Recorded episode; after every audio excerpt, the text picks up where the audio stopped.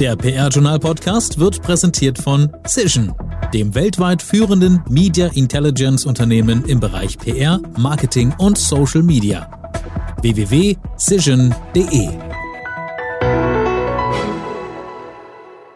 Und damit ein herzliches Hallo zur letzten Episode diesen Jahres beim PR-Journal Podcast. Wir haben wieder ein richtig volles Programm.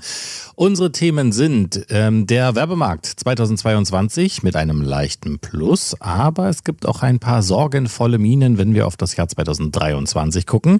DRPR kämpft mit neuen Richtlinien für mehr Transparenz bei der Bürgerbeteiligung und das Edelmann Trust Barometer 2022, der Special Report Trust in Technology, ist erschienen. Zu den Ergebnissen kommen wir gleich. Jetzt haben wir erst einmal die PR News und da ist wieder dran mein lieber Kollege Marc Erni. Marc, bitte. PR News mit Marc Erni. Hallo und wir schauen uns direkt wieder einige wichtige Meldungen aus dem vergangenen Monat an. Susanne Marell wechselt zur Schwarzgruppe. Susanne Marell, bis 15. Dezember CEO der Agentur Hill Knowlton Strategies in Deutschland, wechselt zur Schwarzgruppe, dem Mutterkonzern von Lidl und Kaufland in Neckarsulm. Sie wird dort ab dem 1. Januar 2023 in einer Doppelfunktion Kommunikationschefin und Verantwortliche für das Thema Nachhaltigkeit werden. Interessant, der Wechsel von Marell hätte bereits 2020 stattfinden sollen, doch der damalige Boss Klaus Gehring sagte ihr kurzfristig ab. Jetzt hat der neue Konzernchef Gerd Czarnowski entschieden, Susanne Marell doch noch zu holen. Dennis Hofmann, neuer Leiter Unternehmenskommunikation bei Fresenius. Dennis Hofmann übernimmt die Leitung der globalen Unternehmenskommunikation der Fresenius SE in Bad Homburg. Er folgt damit bei dem Gesundheitskonzern auf den bisherigen Kommunikationschef Matthias Link, der das Unternehmen nach rund 14 Jahren verlässt. In seiner neuen Funktion wird Hofmann an den Vorstandsvorsitzenden Michael Sehn berichten und mit ihm sowie dem gesamten Vorstand und Führungskräften des Hauses in allen Aspekten der strategischen Kommunikation eng zusammenarbeiten. Kirsten Schmitz lenkt ab Januar die Kommunikation bei Nissan. Kirsten Schmitz wird zum 1. Januar 2023 neue Managerin Kommunikation beim Automobilimporteur Nissan in Wesseling. Sie löst ihren Vorgänger Alexander Sellay ab, der das Unternehmen zum 31. Dezember 2022 auf eigenen Wunsch verlässt, um sich neuen Herausforderungen zu widmen. Die Rheinländerin Schmitz gilt als Nissan-Urgestein mit umfassender Erfahrung. Allein 17 Jahre war sie in verschiedenen Funktionen in der PR tätig. Und dann kommen wir noch zu einer Meldung aus der Wissenschaftskommunikation. Forschungssprecherinnen des Jahres 2022 gekürt. Die Forschungssprecherinnen und Sprecher des Jahres stehen fest. Am Abend des 29. November wurde der Preis zum zweiten Mal von den Branchenverbänden BDCom, DPRG und GPRA verliehen. Nachdem im vergangenen Jahr die GPRA die Federführung innehatte, zeichnete sich in diesem Jahr der BDCom für die Organisation verantwortlich. Die Siegerinnen sind Katja Bär von der Universität Jena, Sarah Arnsteiner-Simonischek von der Helmholtz-Gemeinschaft und Anja Heuer von der Emetics Biotechnologies GmbH. Und das war es dann auch schon. Damit gebe ich wieder zurück zu Gerrit. Vielen Dank, Marc. Und jetzt noch ein Hinweis in eigener Sache. Account Manager, Change Consultant, Client Service Director, Data Analyst. Gewichtig klingende Jobtitel machen sich gut auf Visitenkarten. Doch was genau verbirgt sich dahinter? Das PR-Journal hat mit den Jobprofilen ein Mediaformat ins Leben gerufen, das es Agenturen und Unternehmen ermöglicht, potenziellen Bewerberinnen und Bewerbern einen Blick hinter ihre Kulissen zu werfen und zu beschreiben, wie der Arbeitsalltag in der jeweiligen Funktion wirklich aussieht. Über diese und weitere Employer-Branding-Möglichkeiten tauscht ihr euch am besten direkt mit unserer neuen Fachfrau fürs Marketing aus. Vivian Pietruck ist seit Anfang Oktober neu bei uns im PR-Journal-Team. Ihr erreicht sie am besten unter pietruck.pr-journal.de. Und alle, die den Podcast das letzte Mal schon gehört haben, wissen, was jetzt kommt. Wir haben eine neue Rubrik und zwar Corporate Audio. Unser Kooperationspartner, die Hype 1000 GmbH aus Münster, geht dieses Mal der Frage nach, wie lange denn ein Podcast sein darf. Gibt es überhaupt die ideale Länge für einen Podcast? Antworten darauf liefert Max Konrad. Er ist einer der beiden Geschäftsführer von Hype 1000.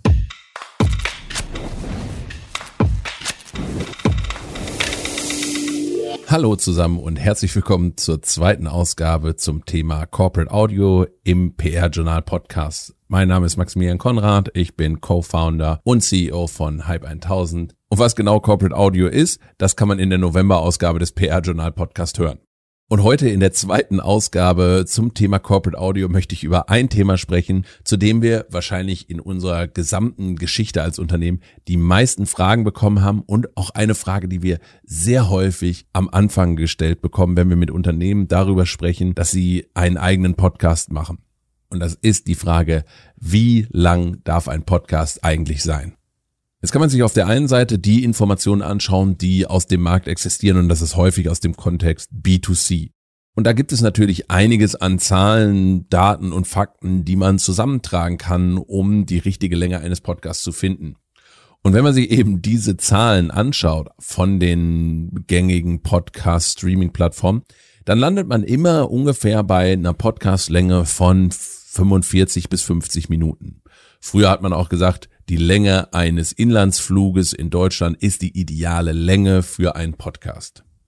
Jetzt kann man sich natürlich überlegen, woher kommen diese Zahlen? Liegt es daran, dass wir auch daran gewöhnt sind, Fernsehsendungen ungefähr auf einer gleichen Länge zu schauen, zwischen 30 und 50 Minuten? Oder liegt es daran, dass wir nach 45 Minuten nicht mehr aufnahmefähig sind oder vielleicht unser Tag so gestrickt ist, dass wir maximal 45 bis 50 Minuten Zeit haben, um uns mit einem bestimmten Thema, einer bestimmten Information zu befassen? Und dazu wird es mit Sicherheit auch die ein oder andere Expertin, den ein oder anderen Experten geben, der darauf eine Antwort geben kann oder möchte. Das sind jetzt die Informationen, die wir aus dem Nutzerverhalten im B2C-Bereich kennen. Wenn wir uns aber jetzt die Corporate-Seite anschauen, also da, wo ich in die interne Kommunikation gehe, in die B2B-Kommunikation gehe, da liegen noch gar nicht so viele Informationen vor, weil das Feld noch sehr neu ist. Dennoch ist eine der ersten Fragen, die wir eben von Kunden bekommen, genau die nach der Länge. Wie lang darf denn etwas sein? Und mit der Frage wird eigentlich auch immer schon direkt die Antwort des Kunden geliefert. Und das heißt meistens, das darf auf keinen Fall länger als 10 Minuten sein oder 15 Minuten sein, weil die Leute eben keine Zeit haben. An der Stelle steigen wir dann meistens ein und fragen erstmal grundsätzlich, warum und wie komme ich eigentlich auf diese Aussage? Vor allen Dingen zu diesem frühen Zeitpunkt. Da ist nicht die wichtige Frage, wie lang soll die Podcast-Folge sein oder der Podcast insgesamt sein, sondern die viel wichtigere Frage ist, was möchte ich eigentlich mit meinem Podcast erreichen? Was ist meine Zielsetzung? Und darauf basierend entscheiden sich ganz viele Dinge im Prozess automatisch. Und deswegen, wenn wir die Frage gestellt bekommen, wie lang darf ein Podcast sein, dann ist unsere Antwort immer darauf Form follows Function. Aber was bedeutet das konkret? Das heißt konkret, dass ich die Länge des Podcasts, das Format, das ich wähle, also sei es ein Interview oder ein Gespräch, auch die Veröffentlichungshäufigkeit, ob ich mit internem oder externem Host arbeite, ob ich Gäste nehme oder nicht, entscheidet sich daran, welchen Zweck ich mit diesem Podcast erfüllen möchte und welche Zielgruppe ich damit ansprechen möchte. Denn erst wenn ich diese Fragen geklärt habe, dann ergibt sich daraus ein Muster und eine Form, die sich aus der Funktion ergibt. Machen wir es konkret an einem einfachen Beispiel. Ich bin ein Automobilzulieferer, der eine neue Technologie entwickelt hat und mit dieser Technologie möchte ich jetzt am Markt präsenter werden und darüber neue Kunden gewinnen. Die Personen im Unternehmen, die darüber entscheiden, ob sie unsere Technologie einsetzen und für ihr Unternehmen nutzen als Kunde von uns, sind Ingenieurinnen und Ingenieure und Experten auf ihrem Fachgebiet. Mit dem Podcast habe ich jetzt das Ziel, diese Personen zu überzeugen, meine neue Technologie zu kaufen. Und unter diesen Voraussetzungen ist eine Überlegung, Experteninterviews in meinem Podcast zu machen. Das heißt, ich lade auf der einen Seite Leute aus meinem Unternehmen ein, die über die neuen Technologien sprechen können, um auf Kundenseite den Personen auf Augenhöhe zu begegnen, die darüber entscheiden, ob sie unser Produkt, unsere Technologie kaufen. Und zusätzlich bietet mir diese Form der Experteninterviews die Möglichkeit, auch potenzielle Kunden und Leads einzuladen, mit denen ich über Technologien und auch über meine Technologie ausgiebig sprechen kann. Wenn ich mir also jetzt dieses Format anschaue und mich dazu entscheide, Experteninterviews zu führen, dann wird relativ schnell klar, dass ein 10-minütiger, 15-minütiger Podcast nicht die ideale Länge ist, um eben Experteninterviews zu führen. Denn in 15 Minuten habe ich nur sehr wenig besprochen und kann bestimmte Themen auch nur oberflächlich angehen. Gute Experteninterviews sind meistens 30, 45, sogar 60 Minuten lang, um auch in die Tiefe zu gehen, um auch Expertinnen und Experten abzuholen, damit sie auch wirklich in den Diskurs zu einem bestimmten Thema gehen können. Also zeigt sich hier wieder an der Stelle ganz klar, Form follows Function. Ich entscheide erst ganz am Ende, wie lang soll ein Format sein, mit welchen Gästen arbeite ich, welches Format wähle ich, nachdem ich geklärt habe, welchen Zweck ich erfüllen möchte. Also, um die Frage zu beantworten, wie lang darf ein Podcast sein? Ein Podcast sollte also immer genau so lang sein, damit er das Format, was ich gewählt habe und den Zweck, den ich mit dem Podcast erfüllen möchte, maximal unterstützt. Und das kann 15 Minuten sein, wenn ich schnelle News-Updates geben möchte. Das kann aber eben auch bei Experteninterviews 60 Minuten sein. Damit hoffe ich, dass wir die Frage für Sie, liebe Zuhörerinnen und Zuhörer, ausführlich beantworten konnten, wie lang ein Podcast eigentlich sein darf. Mir hat es wieder sehr viel Spaß gemacht, heute über das Thema zu sprechen. Ich bedanke mich recht herzlich, wünsche allen schöne Feiertage, einen guten Start ins neue Jahr. Verabschiede mich jetzt erstmal von Ihnen. Mein Name ist Maximilian Konrad und vielleicht hören wir uns im nächsten Jahr wieder. Machen Sie es gut.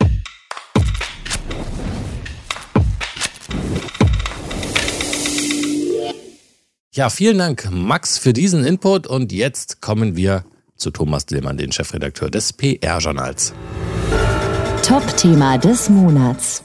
Worüber reden wir heute, Thomas? Unsere Themen sind die Entwicklungen im Werbemarkt 22 und 23. Es geht um eine neue Richtlinie für mehr Transparenz bei der Bürgerbeteiligung, die der Deutsche Rat für PR erarbeitet hat und den Special Report Trust in Technology aus dem Edelmann Trust Barometer 2022. Thomas, wir haben viel vor, aber am Anfang sage ich nochmal Hallo. Hallo Gerrit. Werbemarkt 22 mit leichtem Plus sorgenvoller Ausblick auf 2023. Das ist so kurz die Headline. Thomas, du hast über den Tellerrand geschaut. Was sagt der Zentralverband der deutschen Werbewirtschaft? Naja, in der Tat, der ZAW hat Zahlen für die Werbewirtschaft vorgestellt und die schauen wir uns natürlich auch im PR-Journal an, weil sie einfach Aufschluss geben, Anhaltspunkte geben über Trends in der Werbe- und Kommunikationswirtschaft und die Zahlen beziehen sich auf das zu Ende gehende Jahr 22 und eben auf das kommende Jahr 2023. Also die Kurzfassung ist, der Werbemarkt für 22 hat ein leichtes Plus, 23 ähm, eher eine Stagnation, oder? So sieht's aus. Das bedeutet, dass die Werbewirtschaft in Deutschland 2022 auf ähm, knapp 50 Milliarden wächst. Das ist ein Plus von 2,8 Prozent im Vergleich zum Vorjahr.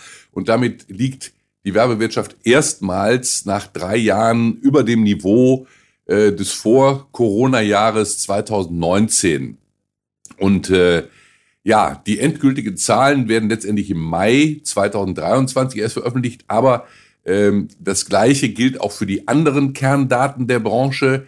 Die Investitionen in Werbung steigen auf knapp 37 Milliarden Euro, das sind plus 2,6 Prozent und die Netto-Werbeeinnahmen der Medien, die sind auf 26,37 Milliarden gestiegen und auch noch um 1,9 Prozent gestiegen. Das hört sich jetzt, wenn man äh, die Zahlen sich anschaut, äh, auf den ersten Blick vergleichsweise entspannt an, ist es aber tatsächlich nicht. Äh, denn der Grund für das Plus ist das weiter überproportionale Wachstum der digitalen Werbung und die findet eben vor allen Dingen bei den großen nationalen oder auch europäischen Playern statt und alle anderen profitieren halt weniger davon. Also das hilft vor allen Dingen den großen Plattformen wie Google, Facebook und so weiter.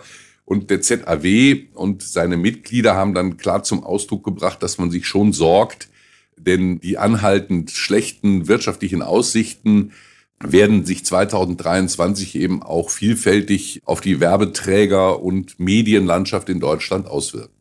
Ja, wie lang sind denn die Minen der Werbeprofis, wenn sie auf das Jahr 2023 schauen? Ja, ich denke, die Minen sind da schon äh, sehr lang und der Verband rechnet damit, dass das erste Halbjahr nochmal besonders schwierig wird, gerade auch, weil die allgemeine konjunkturelle Lage so angespannt bleibt. Ab dem zweiten Halbjahr hofft man dann auf eine gewisse Besserung, auf eine Entspannung. Das hängt allerdings ganz stark davon ab, wie sich die Kriegssituation in der Ukraine entwickelt und äh, ob es gelingt, bessere Konjunkturdaten äh, zu schaffen in Deutschland. Und äh, der Schubert als Verbandspräsident erklärt das so, ich zitiere, ein wichtiger Faktor ist ganz klar die vorhandene Unsicherheit in vielen Märkten. Risiken können kalkuliert und eingepreist werden. Unsicherheit nicht. Und äh, für nachhaltige Werbeinvestitionen ist dies ein Hemmschuh. Zitat Ende. Hinzu kommt, noch eine Bemerkung von mir, dass äh, Werbung Treibende halt immer eher auf Sicht fahren. Ja, äh, da können wir für die gesamte Werbe- und Kommunikationsbranche, also auch für uns, nur hoffen, dass sich die Konjunktur verbessert und es langsam wieder aufwärts geht. Thema Nummer zwei. Es gibt eine neue Richtlinie für mehr Transparenz bei Bürgerbeteiligung. Und die hat der Deutsche Rat für PR erarbeitet. Thomas, worum geht's dabei? Ich glaube, die Situation kennen viele.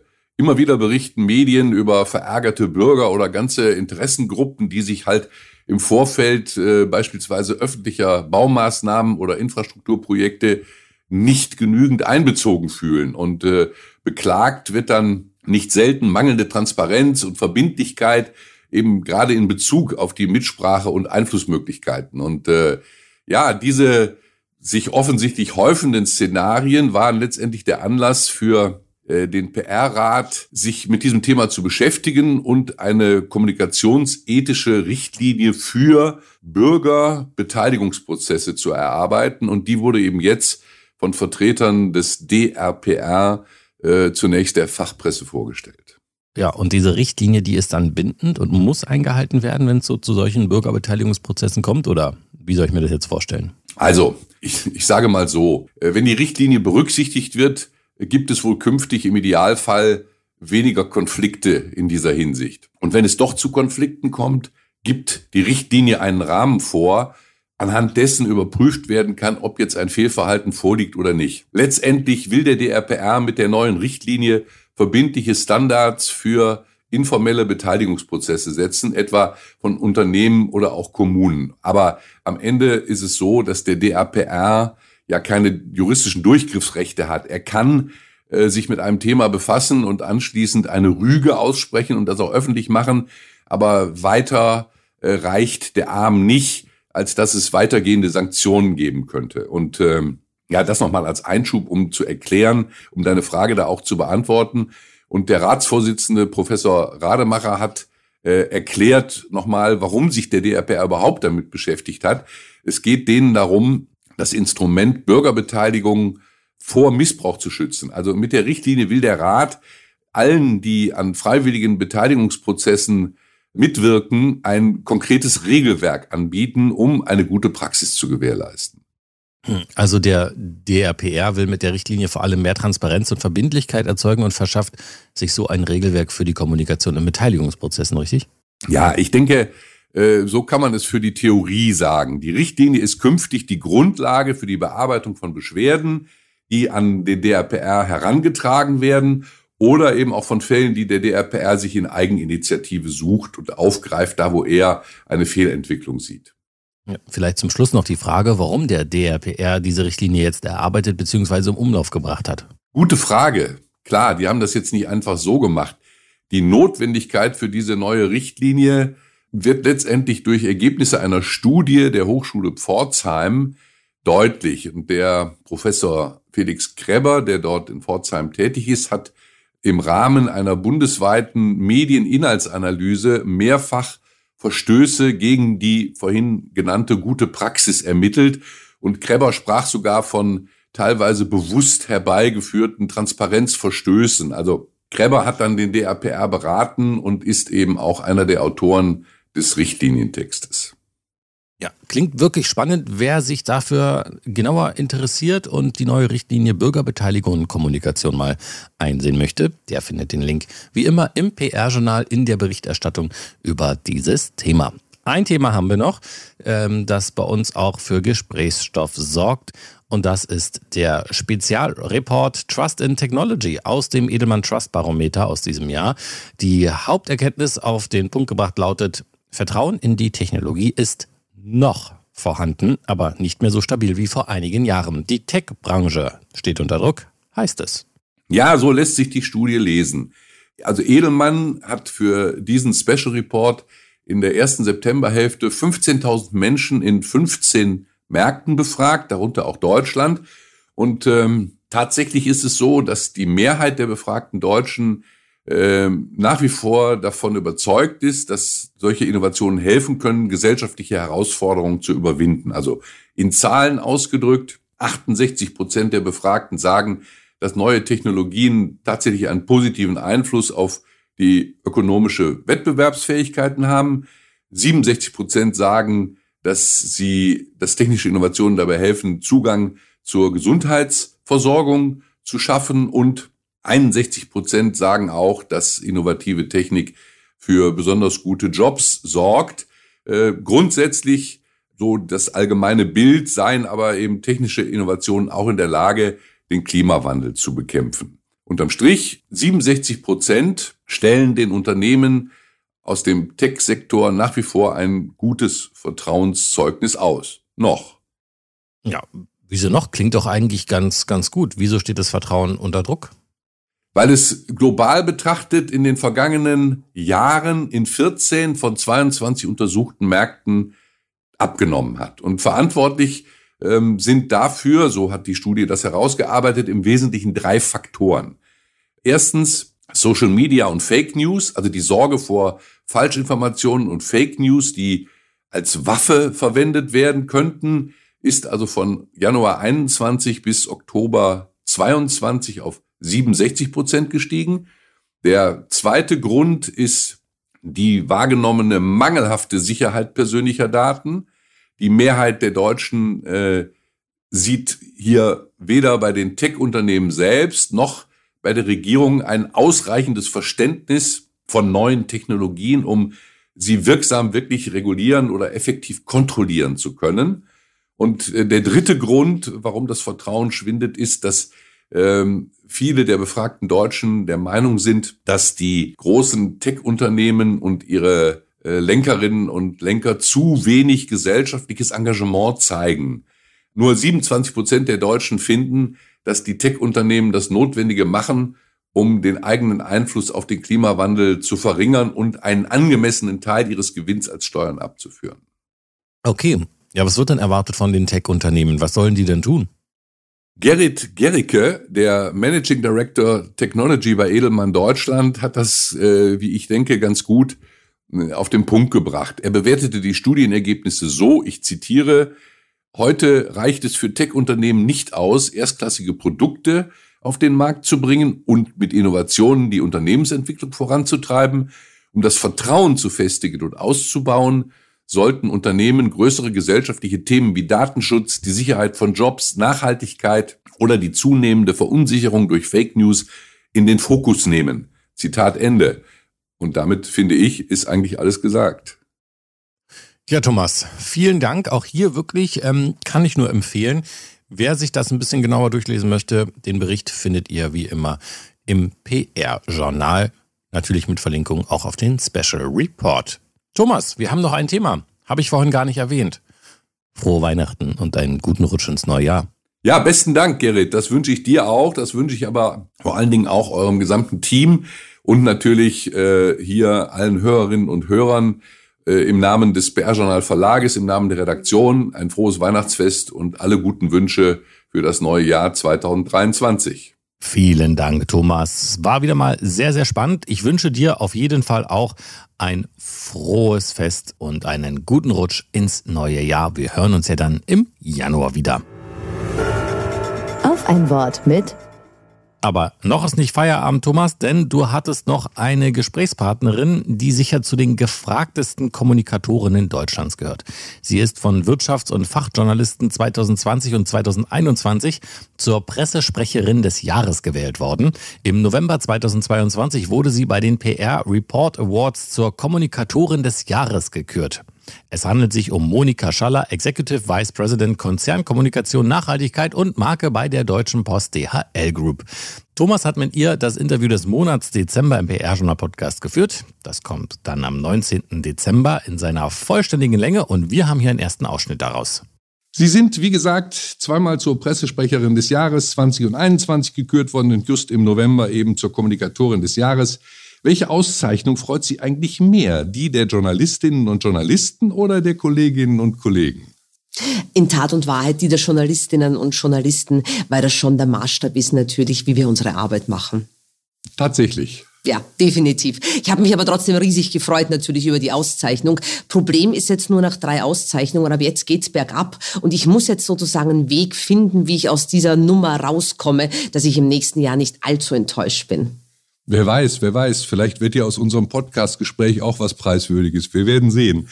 Bei der Auszeichnung zur Kommunikatorin des Jahres hat äh, Lufthansa-Kommunikationschef Andreas Bartels die Laudatio auf sie gehalten. Er bezeichnete sie als Herzblut-Kommunikatorin, die diesen Preis nicht nur aufgrund ihrer fachlichen Expertise verdient habe, sondern auch wegen ihrer Persönlichkeit. Er lobte ihren erfrischenden, positiven Spirit, den sie stets ausstrahlen, wie er sagte, und sie haben sich vielmals bedankt und dann auch gesagt, sie seien letztendlich für etwas ausgezeichnet worden, was einfach ihre Leidenschaft sei, die Kommunikation. Nichts mache ich lieber, sagten sie. Warum ist das so? Ich weiß es nicht. Es war wirklich immer die Leidenschaft. Es ist dieses Arbeiten mit Journalisten. Ähm, es ist schwierige, knifflige Themen zu lösen. Es macht mir einfach wahnsinnig Spaß, ähm, auch bei schwierigen Themen mich zu reiben mit Journalisten. Ähm, ich möchte nichts anderes machen. Ich habe wirklich dieses einzigartige Glück, dass ich meine absolute Liebe zum Beruf machen konnte. Und ähm, ja, da bin ich 20 Jahre später vielleicht doch da noch mal ein bisschen tiefer eingedrungen. Äh, was macht es denn aus? Also ich kann mir vorstellen, dass so Reibungen mit Journalisten ja auch möglicherweise sehr anstrengend sind.